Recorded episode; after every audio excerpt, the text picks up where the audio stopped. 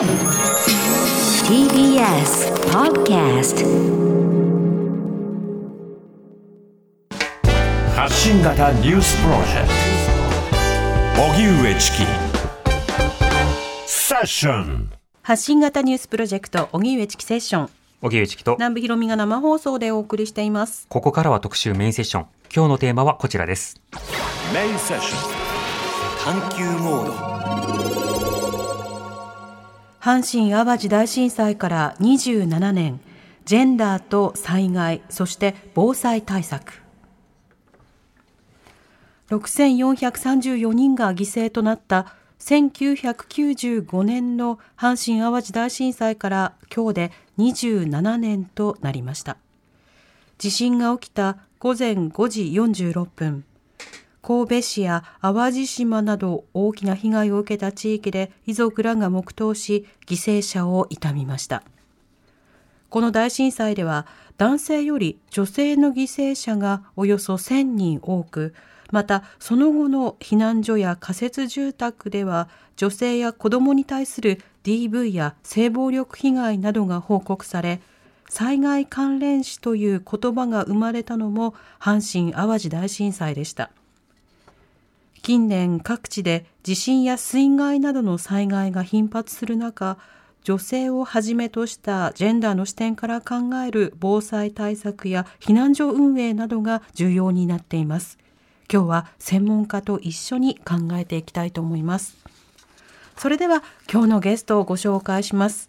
減災と男女共同参画研修推進センター共同代表で危機管理に詳しい浅野幸子さんです。リモートでご出演いただきます。浅野さん、よろしくお願いいたします。どうもよろしくお願いいたします。お願いしますえー浅野さんの主な研究分野は地域防災でこれまで阪神・淡路大震災で復興支援を行った後国際協力 NGO のスタッフとなり在宅避難者仮設住宅などの復興支援に4年間従事その後、2011年に発足した東日本大震災女性支援ネットワークの活動に参加し、2014年より後継団体である減災と男女共同参画研究推進センターの共同代表を務めていらっしゃいます。はい男女共同参画研修研修推進センターね。はい、わかりにくくてすいまあいえせん。とんでもないです。はい。浅野さん改めて普段はどういった活動をなさってるんですか？あそうですね。あの普段は主にあの、えー自治体さんなどの依頼で、えー地域の防災リーダーの方、まあ、自治会とか町会のリーダーの方への研修をしたり、それからまあ行行政職員の方にそのこのジェンダーとか多様な視点の防災について、えーどんな対策が必要かというようなお話をしたりしています。うん。普段お話しされる相手となるその防災リーダーの方々の男女比というのは今どうですか？変わってきてますか？そうですね、やっぱりあの東日本大震災のすぐ後ぐらいは、もう本当に圧倒的に男性の方ばっかりという感じだったんですけれども、ここはい3、4年は、だいぶあの女性の方もあの参加されるようなあー形になってきてるかなとは思います。うん。いろんな教訓で少しずつ変わっていくということになるんですか？そうですね、うん。はい。で阪神・淡路大震災の際は浅野さん当時どういった状況でどどちらにいらっしゃったんですか？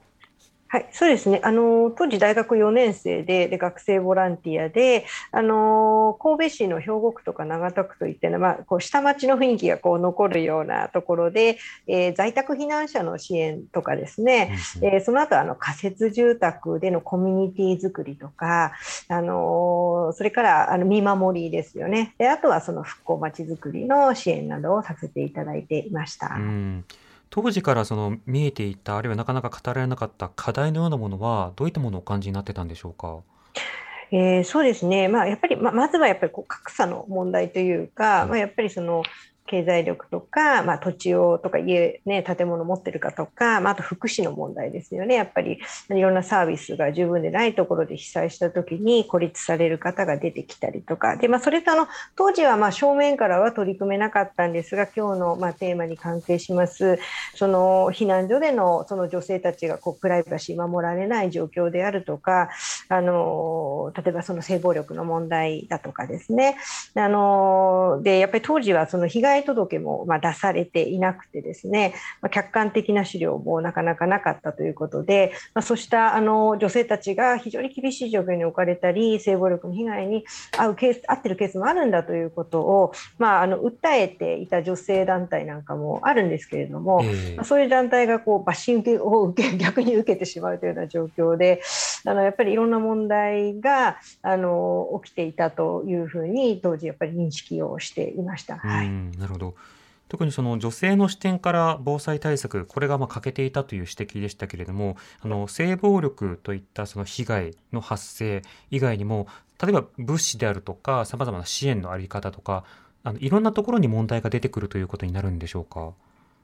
あそうですね、まあ、やっぱりあの、えー、まずはあの女性に必要なこう生理用品とか、まあ、下着だとかですね、まあ、そういったものが十分届かないとか。あとその、えー、介護用品とか育児用品なんかもなかなか届かないんですよね。いろんな種類のものが必要ですよね。だけれども、そのやっぱり避難所の中では、まあ、どうしてもその、えーと、避難所の管理運営責任者に男性ばっかりで、まあ、女性がこう入ってなくて女性は炊き出しだけやっているとかですね、うん、あと、まあ、職員あの行政の職員で支援に入られる方もやっぱり男性ばっかりででまた対策本部にも女性があんまり入ってないみたいな状況でですね。なかなかその育児介護のニーズも含めてその女性のニーズっていうのがなかなか十分反映されない状況っていうのはあの物資もそれから避難所の環境もやっぱりあのあるかなというふうには思います。うんそのニーズが満たされないということになれば、特にその女性などの、まあ、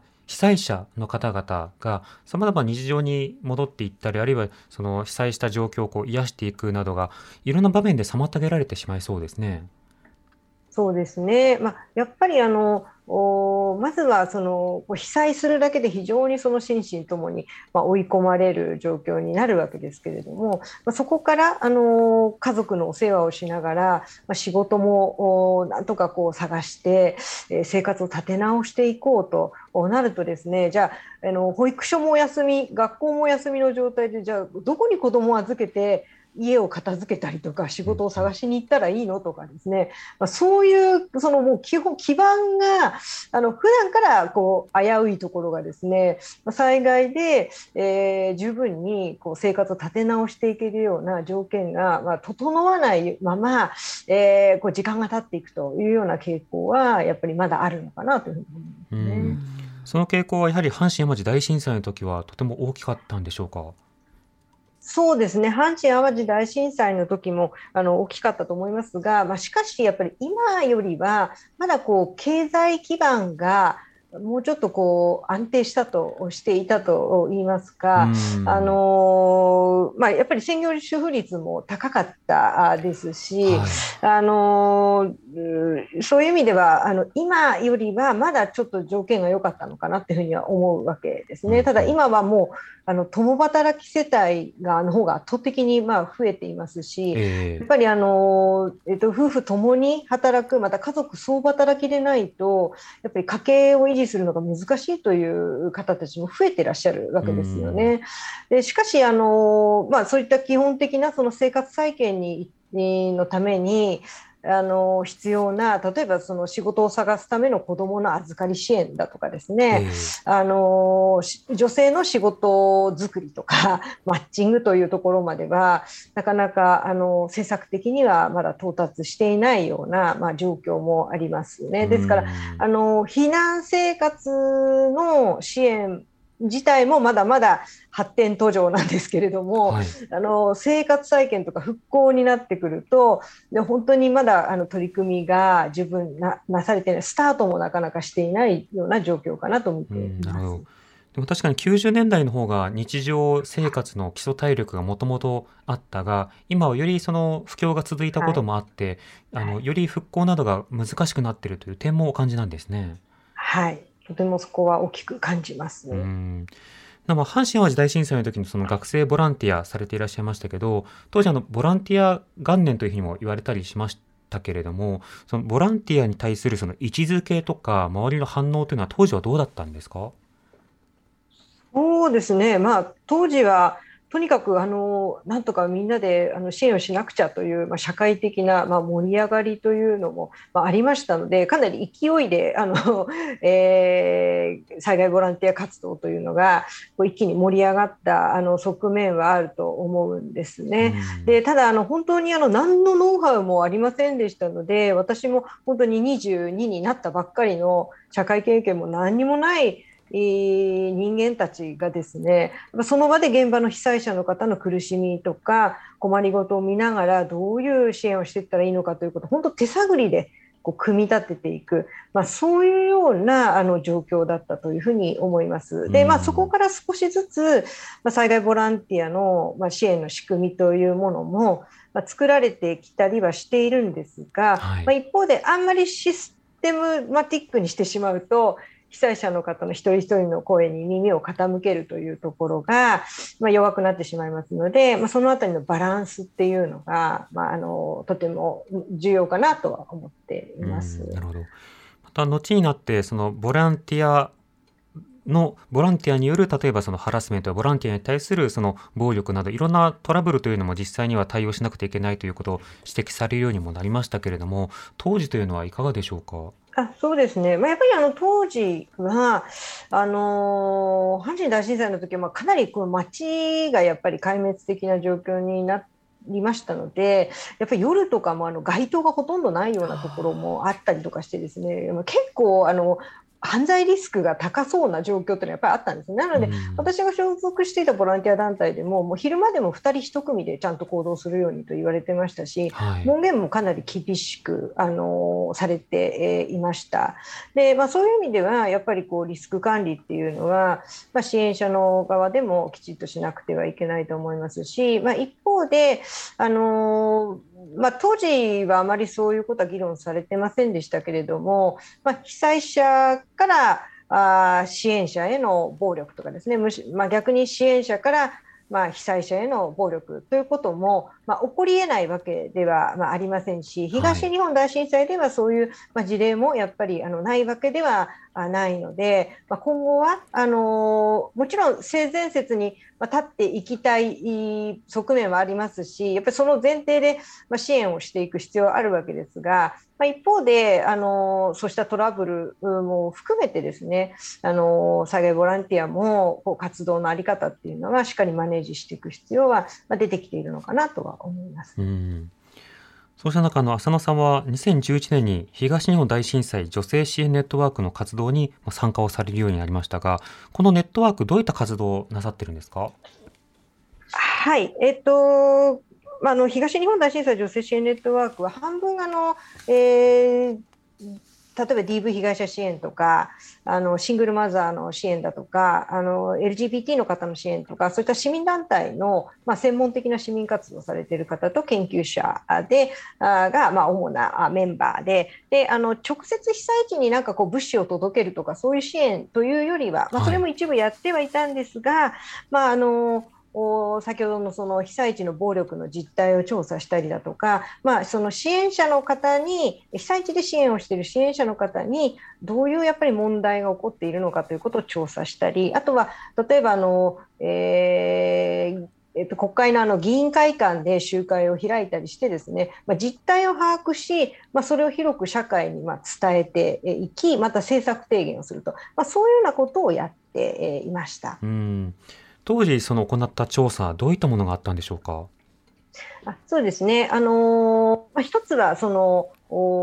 被災地で支援にあの特に女性とか子どもなどの視点で支援に当たっている方の,、まあ、あの調査、まあ、そその方たちから、まあ、あの現場の実態ですよね、まあ、そうしたことを聞く調査と。でもう一つは、えーと、被災地での女性や子どもに対する、まあ、暴力があのどんな形で起きているのかそれをまあ詳しく把握するためのまあ調査でした。で私自身はちょっとそちらはあの深くは書かれてあの深く関わったわけではないんですけれどもあのえーとまあ、そのやっぱり被災あの実際に被害を受けた方からあの、えー、アンケートをあのいただくっていうのは非常に難しくてですね、はい、えー、なので、まあ、あの支援直接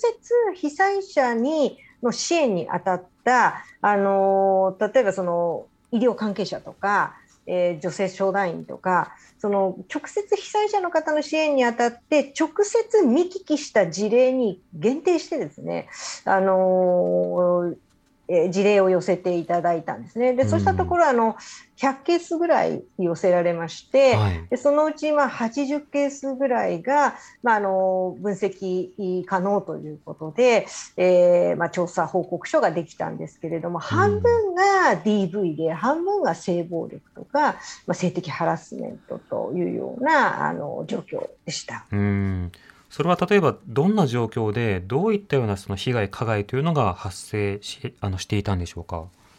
そうですね、まああのえーとまあ、あの一つはまあ環境型ですね、つまりあの、えー避難所などでこう集団生活をすることで、プライバシーが守りにくい、まあ、そのことによって、例えばか、まあ、盗撮であるとか、あのもうえーとトイレ周りです。被害に遭うとかですね寝てるところで、まあ、あの被害に遭うとか、まあ、そうしたようなあの暴力であとは、まあ、あの街中の街灯がほとんどないようなあところとか仮設住宅とかそうしたところでの、まあ、暴力というのがあります。で一方で、まあ、本当にこれもあのお大変なことだなと思うんですが、まあ、その対価型の暴力ですよね。はいまあ、つまりあの支援を引き換えに、まあ、性行為を要求したりとか、まあ、あとはその、まあ、はべらせたりとかですね、まあ、例えばぎゅうぎゅうの避難所のところに、まあ、ちょっとこう知り合いの人がこう場所を空けてくれたので、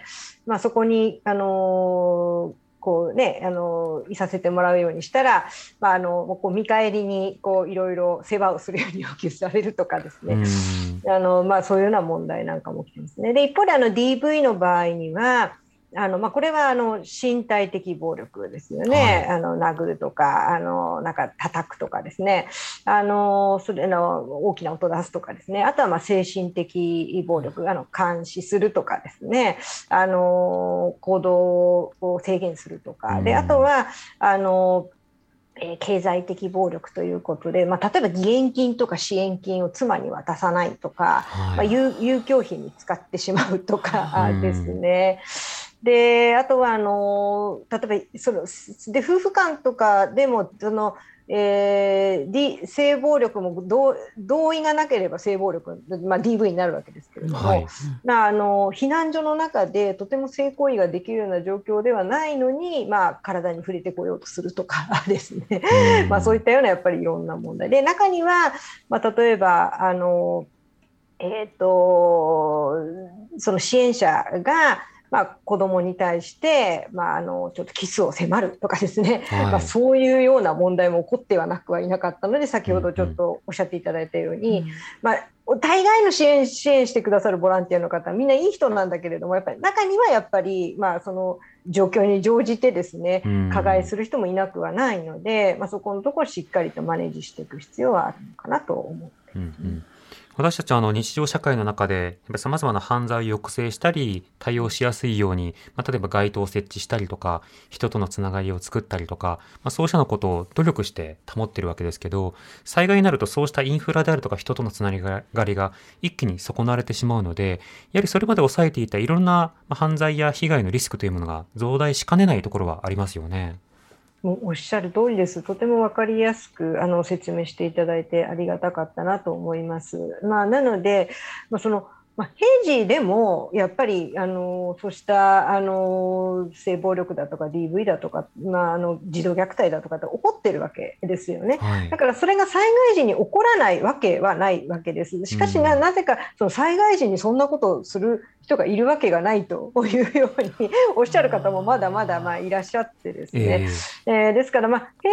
常時だからこそしっかりその暴力の防止の啓発だとかその安全対策だとかをまあ進めたり、まあ、相談体制なんかもきちっと進めると同時に今おっしゃっていただいたように災害が起こるとやっぱりその普段とは違うその暴力リスクが増さ増してしまうような環境っていうのが、まあ、やっぱり生じかねないので、うん。まあ、そういう意味ではしっかりとそうしたどういう問題が起こり得るのかっていうことを考えてそれこそ避難所の運営マニュアルの中にはい。防犯体制なんかも入れておくとかですね、うん。まあ、そうしたことをやっぱりきちっと備えておくことも同時に必要かなと思います。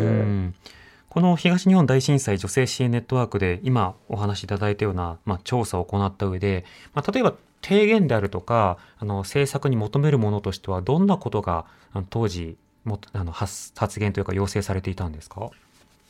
そうですね、まあ、そこはあの非常に幅が広くてですね、はい。まああの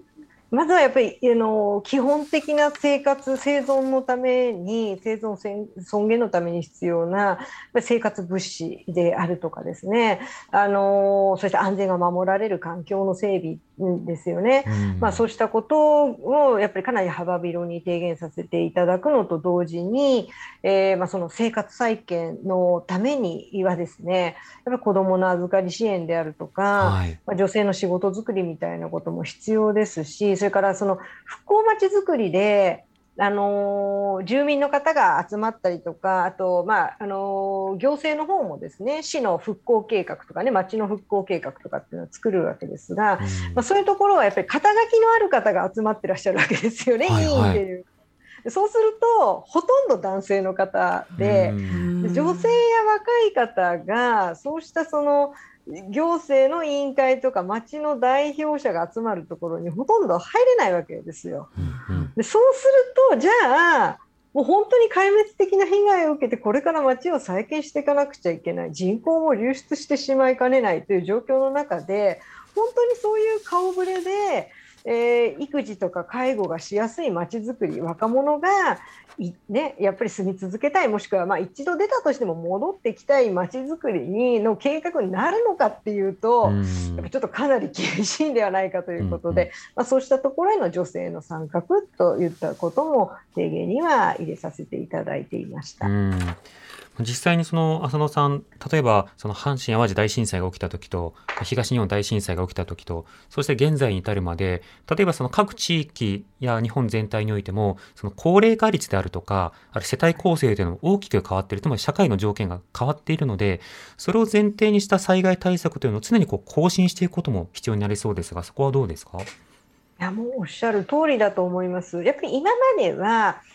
あのーまあ、最終的には家族の中で、まあ、なんとか支え合って、まあ、あのやっぱり自立していく、まあ、力があるっていう、まあ、やっぱりそういうこう前提に立ったような防災政策にいまだになってるんじゃないかなと思うんですよね。でところがもうやっぱり平時でも育児とか介護がもう核家族化とかねあのはい老老介護とかでもう成り立たない、成り立つか成り立たないところを、まあ、あのこう薄い薄いというと怒られちゃいますけれどもあのこうサービスをなんとかつなぎながら、ええ。まあ、やりくりをしているわけですよね。であのでところがその災害が起こるとそうしたまあ、その本当に最後の頼みの綱というようないろんなデイサービスだとか、えーヘルパーの派遣だとかそういうものもやっぱり止まってしまう。保育所も一時的に預かりができなくなってしまう、まあ、そうすると途端にか家族生活とか家族ケアが成り立たなくなるわけですよね。はいでそうした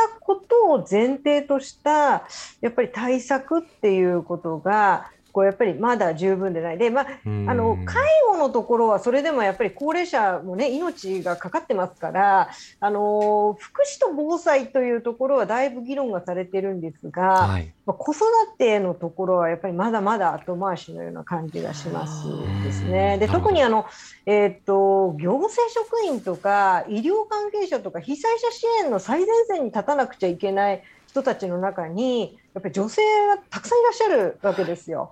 でところが子供を預ける場所もないとなるともう出出動できませんっていう話になって、うんうん。で最終的には我々被災者が支援十分受けられないって話になるわけですよね。はい。でやっぱり東北とかですと、まあ、コミュニティのもしっかりしてて親族とかもあの周りに結構いるので、ええ。それこそもう何日もあの子供をその親族とか地域の人に預かってもらって、あの行政職員として働いてましたみたいな女性の方も結構いらっしゃるんですが、うんうん。もう首都直下地震なんて言って、まあ、東京なんか見るともうそんなことも頼れませんので確かに。本当に悲惨なことになるのではないかなというふうに思うわけうーんなるほど。そうするとあのすごいなるほどとハッとさせられたんですけど浅野さん先ほど例えば90年代と違って今の方が経済的体力を持ちているという話もされてましたけれども、さらにその核家族化とか、あと非婚世帯の増加とか、そしてまあ、例えば非正規雇用とか高齢化とか、こうしたような条件を考えると、よく自助公助、あ、自助、共助、公助と言いますが、自助のパワーそのものがここ数十年間で全体落ちてしまっているところがあるので、なんとか公助のところで足りないところを発見し続けなくてはいけないということなんですね。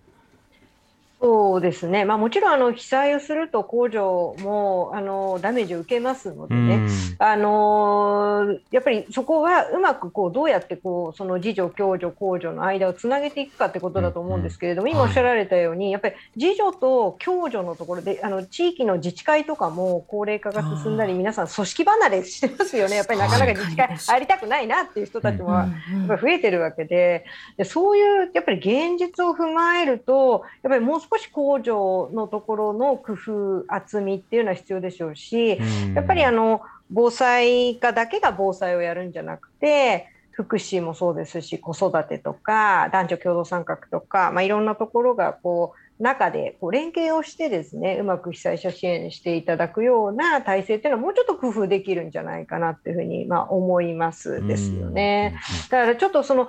またなんか根性論的な ちょっと側面もあるかなと思っていて、そういう意味ではあの市民も地域も、まあ、行政さんももう少しこううまくこうシステマティックに連携できるといいなとは思うところもあるといいなとは思うんですね。うん確かに根性論優しさとやる気がなくなったから何か遅延が薄くなってるんだかのような議論っていうのはまかり通りがちですけどあのそうではない条件を見なくてはいけないとは思いますね。そうですね。あの東日本大震災の時にその今言ったようなその調査と提言もされてで国の方もその例えばジェンダーの視点を災害対策にとかさまざまな都市直下も想定した上での災害対策をということで議論を進めていますがその後の災害対策や防災にはこれ生かされているというふうにお感じになられますか？どうですか？そうですね。あの国の方ももちろん手をこまねいているわけではなくてあの2013年にこのジェンダーの視点男女共同参画の視点を入れた防災復興のあのガイドラインを作ってですねでさらにあの2020年にはその改訂版、うん、新しいものをですね、えー、作ってでその被災者のその支援から復旧復興までですね、まあ、避難生活の支援から復旧復興まで、あのきちっと、あの今申し上げたようなですね、えー、ちゃんと女性とか育児、介護のニーズを、まあ、取り入れていくとか、まあ、支援体制の中にで意思決定のところにやっぱり女性もちゃんと入れるようにするとかですね、まあ、そうしたことはあのだいぶ盛り込まれてはいますし、まあ、地域でも、あの一部の男性のリーダーの方だけで災害対応するのは難しいのであの女性とかですねあの若い人たちも含めてこう関わりやすいな防災活動に変えていこうとかですね、まあ、そういったところはだいぶ議論をされるようにはなっています。うん。実際の災害対応ではそれはどうでしょうか？例えば熊本地震の際の動きというのはどう見てましたか？そうですね。あのえっとまあ、避難所の中の環境とか、まあ、物資の配慮とかっていうのは少しずつ理解がまあ進んではきて、えいるんですけれども、はい、あのー、どうしてもですね、えっと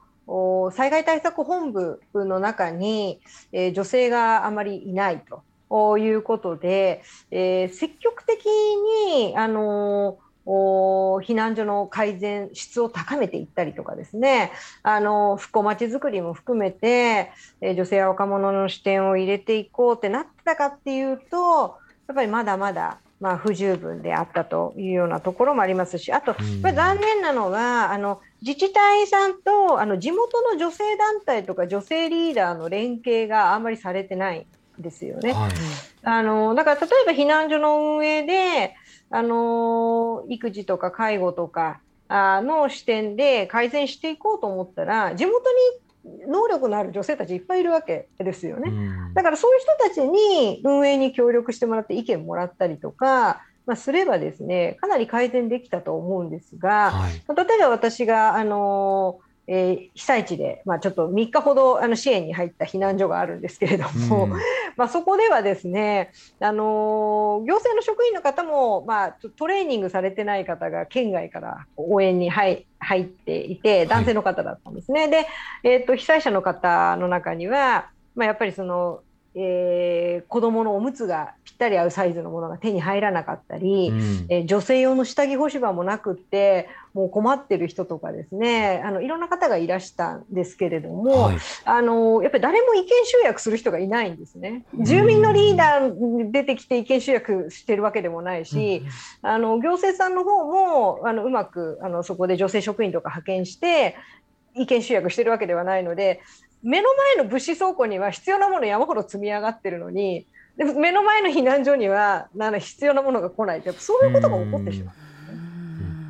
でそこはやっぱり改善の余地はまだまだあるかなと思います。うん。しかも今その国はガイドラインを出してその元にまあ各自治体も対応することが必要になるわけですけれども自治体によっての差というのもこれから生まれそうですよね。つまりあの例えば女性リーダーなどと割とその地元の町内会ネットワークなどが密になって連携できるようなところとそうじゃないところでもこれまた初動であるとかいろんな対応が変わるということですか？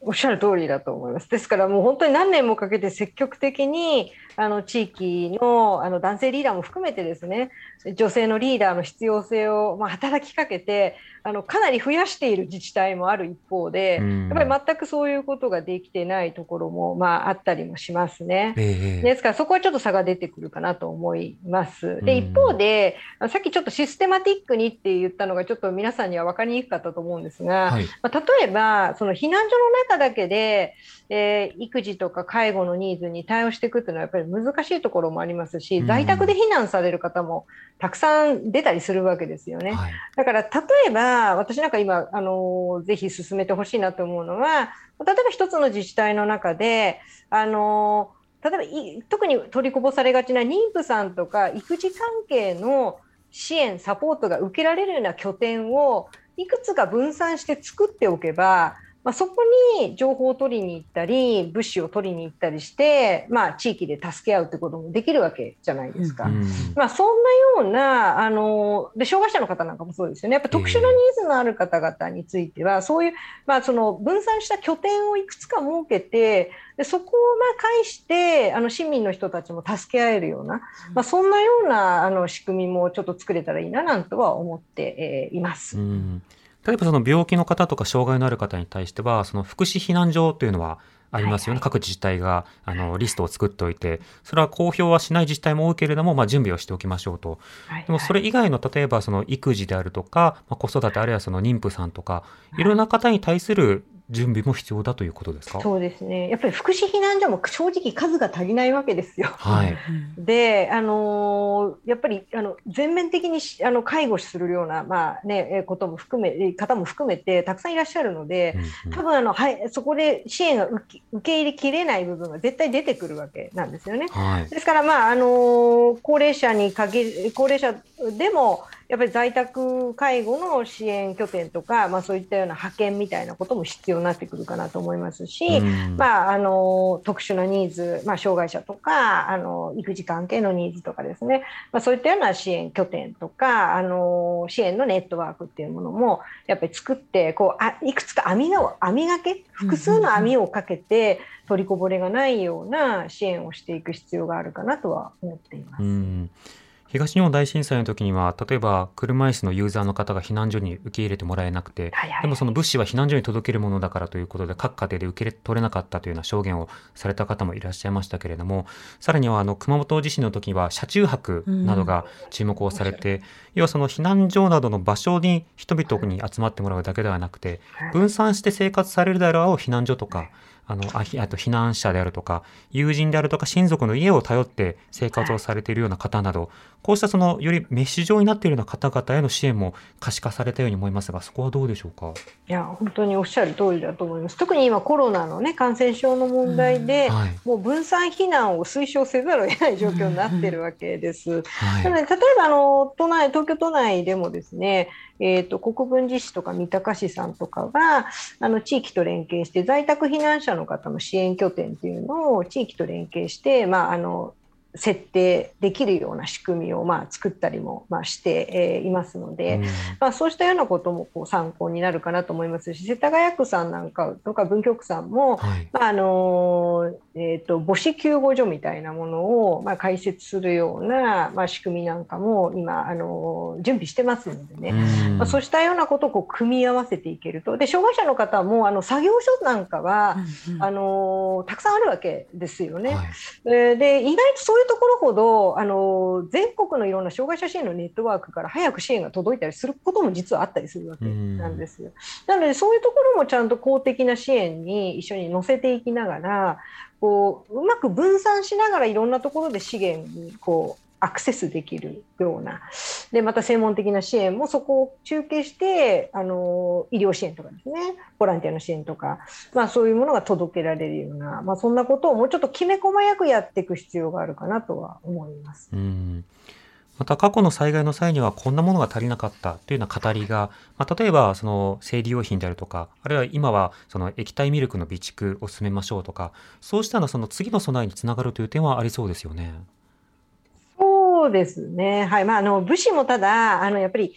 特にあの人口が多いところだと物量に限りがありますので、えまあ、やっぱりある程度あの自分でのお宅でちゃんと備蓄していただくってことはまあ重要かなっていうふうにはまあ思いますけれども、うん。やっぱりそういう届けにくいものについてはしっかりとルートを確立したりあの届け方ですよね。えはい。あの例えば避難所の中に届いてもこうみんながいる前で生理用品とかこう探したりね、うん。ブラジャー探したりみたいなことはやっぱりしにくいわけで、うん例えば更衣室の中とかトイレの中とかにもう取りやすいように設置するとか、であの実は男性の方でもやっぱり高齢化が進んでね尿取りパッドとかですねそういうものを使われてる方うん。実は増えてるわけですね。うん。なので、例えば、きえーとえー数年前のあの九州北部豪雨水害の被災を受けたあの自治体の男女共同参画担当課の方に聞いたら、やっぱりの尿取りパッドの支援が来たので、うん。男性の方使うのかなと思いながらも、男子用のトイレに置いておいたら、やっぱり使う方いらしたということあなんでそうしたやっぱり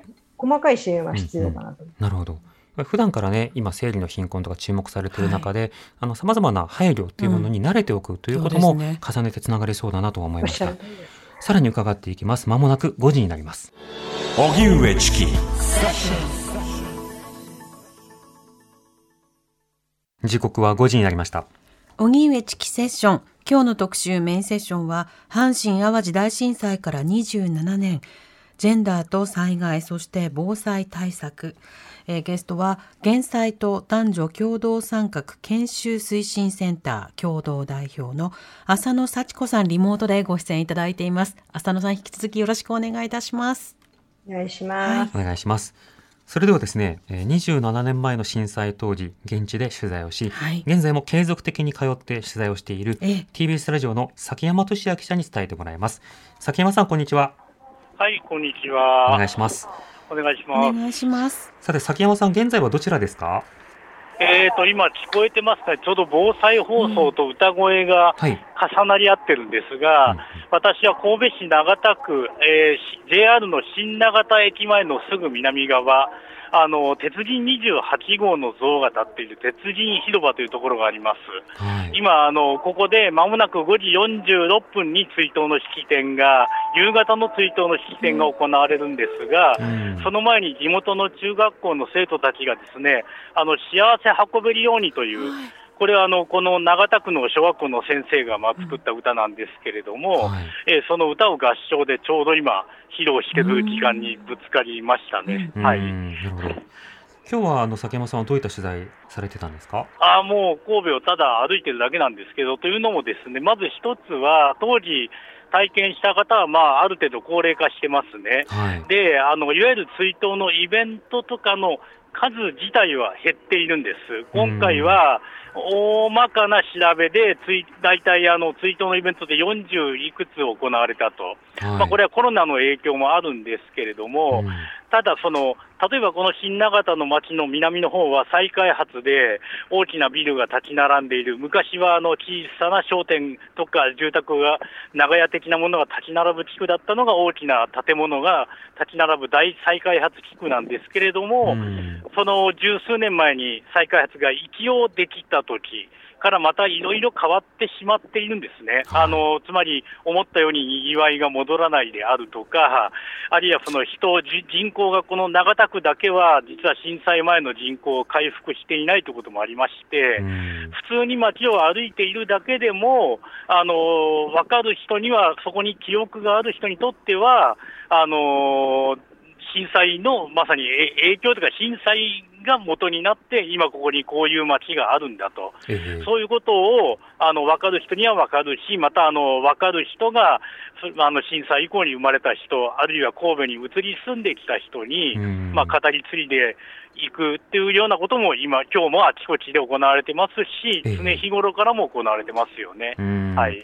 イベントの減少というものが、その当然、語りを継いでいく、あるいは教訓を伝えるという機会が減ることにはなりそうですけども、一方で日常的にもさまざまな活動やあのガイドラインの策定などもあるわけですよね。そうですね、今日例えば三宮では、その耐震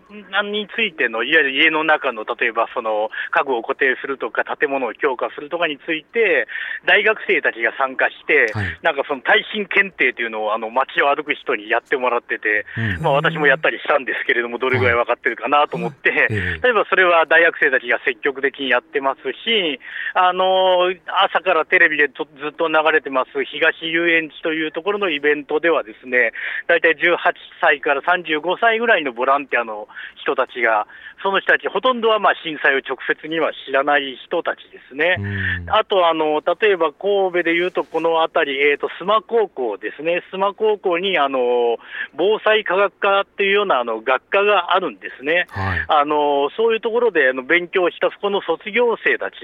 その卒業生たちがさまざまな活動にあのつながっているというのもありまして、うんまあ、確かに今日のイベントは減りました、まあ今日が月曜日だっていうのもあって、とかコロナだっていうのもあって、いろいろ減ってるのは事実なんですけれども、はい神戸自体はこの幸せ運べるようにがずっと歌い継がれているように、いろんな形で、多分目に見えない形でも、私があ出会えなかったものも含めてですね、あのずっとあの震災があったことがあの継がれてるんだと思います。はい。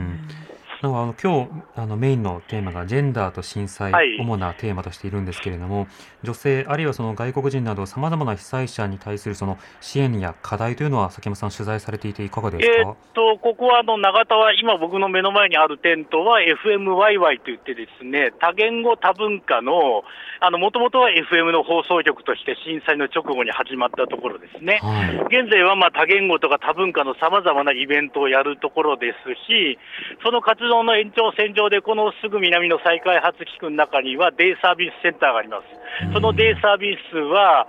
ざ中国残留孤児の方、あるいはその2世、あるいは在日の韓国、朝鮮の方たち、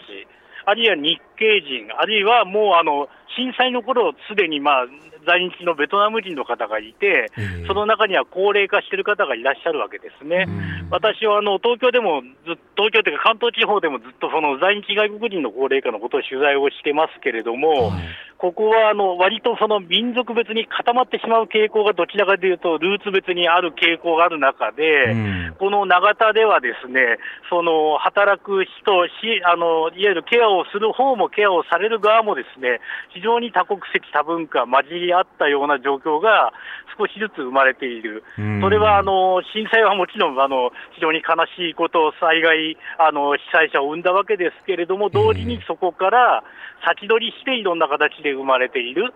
そういったものもあると思いますうん。ただあの今回ちょっと今日、今回今日歩き回ってて残念なのはですね、はい。い、つもその例えば屋台とかで、ええ。例えば南三陸町の物産を使った、うん。例えば屋台とか、うん。あるいはですね、あの、熊本の、あの、ん。物産を使って、こういうものを、あの、なんていうか、そういう特産品を売るとかで、くまモンが現れるとかはいはい、やるんですけど、ちょっとコロナで今回は、残念ながら、そういった交流の姿は見られないんですね。うんただ、あの、灯籠に火を灯すと、そこには例えば、あの、西日本大水害の岡山で大変被害の大き大きかった真備町とか、はいあるいは先ほど言ったように南三陸とか女川、そういったところからから寄せられた竹道路などもありまして、うんまあ確かにこの1、2年は直接の交流はなかなかできない。あるいは南三陸、あるいは熊本から人がやってきて、一緒に何かイベントを作り上げるってことはできないけれども、